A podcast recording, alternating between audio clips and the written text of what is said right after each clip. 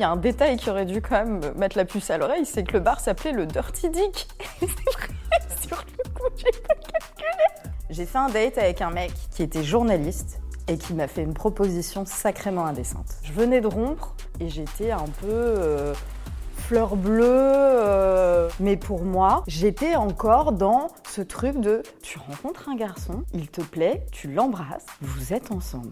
Un pote me dit tu devrais te mettre au site de rencontre. Et là, je fais comme tout le monde, je mets ma meilleure photo de profil de moi avec un chat et je commence à swiper. Et là, évidemment, je suis extrêmement précautionneuse sur le swipe. Non, celui-là à gauche, celui-là à gauche, celui-là à gauche. Et là, attention, le mec Quoi. Le mec est brun, il est beau, il est journaliste pour une chaîne de télé très connue. Je ne reconnais pas euh, qui il est, je reconnais le plateau télé et tout, parce qu'en fait, il est journaliste sportif. Et moi, je ne sais pas ce que c'est qu'un hors-jeu, tu vois.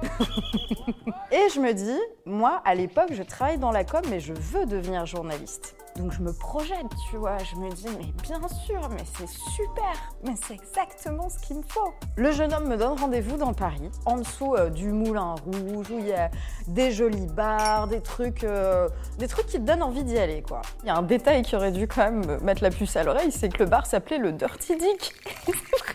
sur le coup, et il est déjà 21h30, 22h, mais je me dis, bon, après tout, c'est un homme occupé, euh, je me formalise pas. Et là, je commence à me prendre un cocktail énorme avec une grosse paille dans ce lieu qui est un peu hawaïen, avec de la moquette.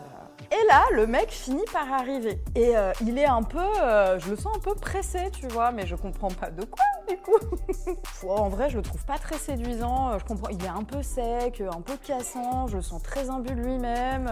Au bout de 10 minutes de conversation, il me dit Bon, en fait, tu vas pas me sucer ce soir.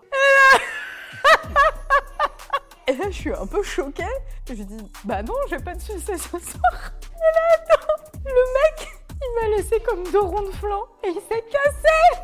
Bah moi, j'ai fini mon cocktail, je l'avais payé. Je n'ai jamais reparlé à ce mec de ma vie. Et je me suis dit, franchement, ce bar est bien, en fait.